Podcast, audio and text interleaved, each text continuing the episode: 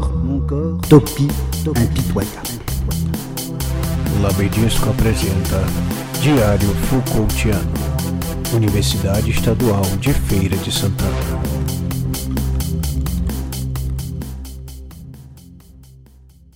Olá pessoal, esse é o 11 episódio do podcast Diário Foucaultiano do Labedisco. Aqui é a Beatriz Almeida do Labedisco e a nossa reflexão de hoje é pautada na discussão da violência doméstica contra mulheres durante o período de isolamento social. A narração deste episódio é feita pela professora Regina Baracuí, mas foi escrita em conjunto com a professora Luciana Neri. A Regina Baracuí atua como professora efetiva no programa de pós-graduação em Linguística, o ProLing, na Universidade Federal da Paraíba, lotada no Departamento de Língua Portuguesa e Linguística.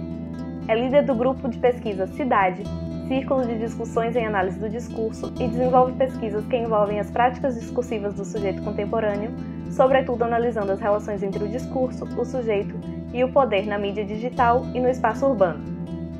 Já a professora Luciana Neri é mestra pela Universidade Estadual do Rio Grande do Norte, lotada no Departamento de Letras do Campus Avançado de Patu, no Rio Grande do Norte, e desenvolve a pesquisa de doutorado intitulada a prática da confissão e os modos de subjetivação das vítimas de estupro em páginas do Facebook, também no programa de pós-graduação em Linguística da UFPB, o ProLing.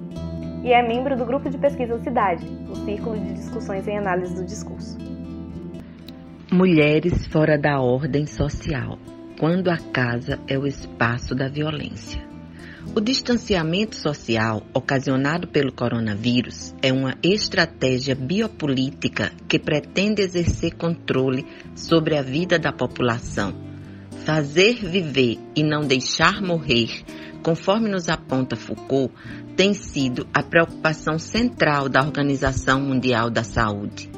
Com o objetivo de preservar vidas, o confinamento dos corpos se tornou uma questão de sobrevivência uma atitude para consigo, para com os outros, para com o mundo. Epilemeia e o tu, cuidado de si mesmo, que implica uma conversão do olhar para o outro, estar atento, recolher-se, proteger-se. Para isso, o princípio básico é que fiquemos em casa. Historicamente, a casa que habitamos é um lugar de segurança e proteção mas atualmente tornou-se uma estratégia de guerra contra a pandemia.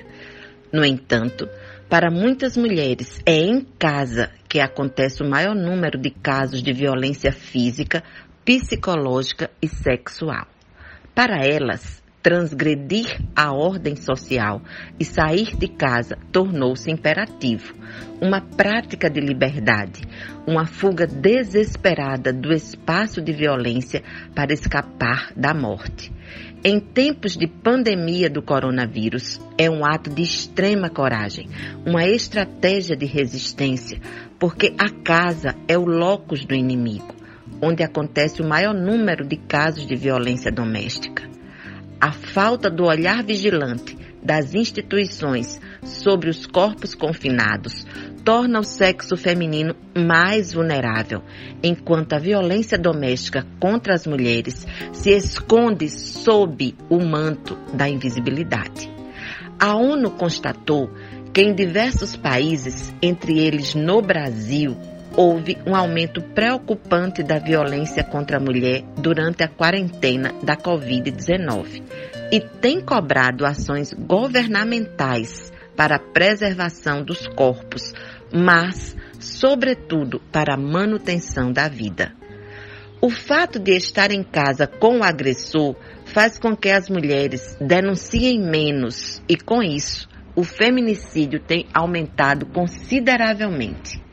Nesse sentido, a ONU tem solicitado que se intensifiquem as campanhas online de violência contra a mulher, que se ofereçam abrigos para aquelas que estão vulneráveis e que haja uma punição mais severa aos agressores. A pandemia mundial instaura novos modos de existência e exige cada vez mais ações do governo para conduzir as condutas da população. Que sujeitos importam?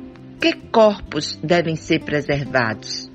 Em um governo de ultradireita, onde a principal preocupação são os índices econômicos do país, vivemos o auge da necropolítica, em que os especialistas da saúde decidem quem pode viver e quem deve morrer.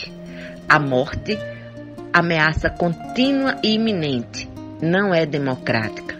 Por isso, é mister que os corpos saiam o quanto antes dos espaços de confinamento e voltem a ser úteis e produtivos para o mercado de trabalho. A vida moribunda nos hospitais é prioridade para os mais jovens e produtivos.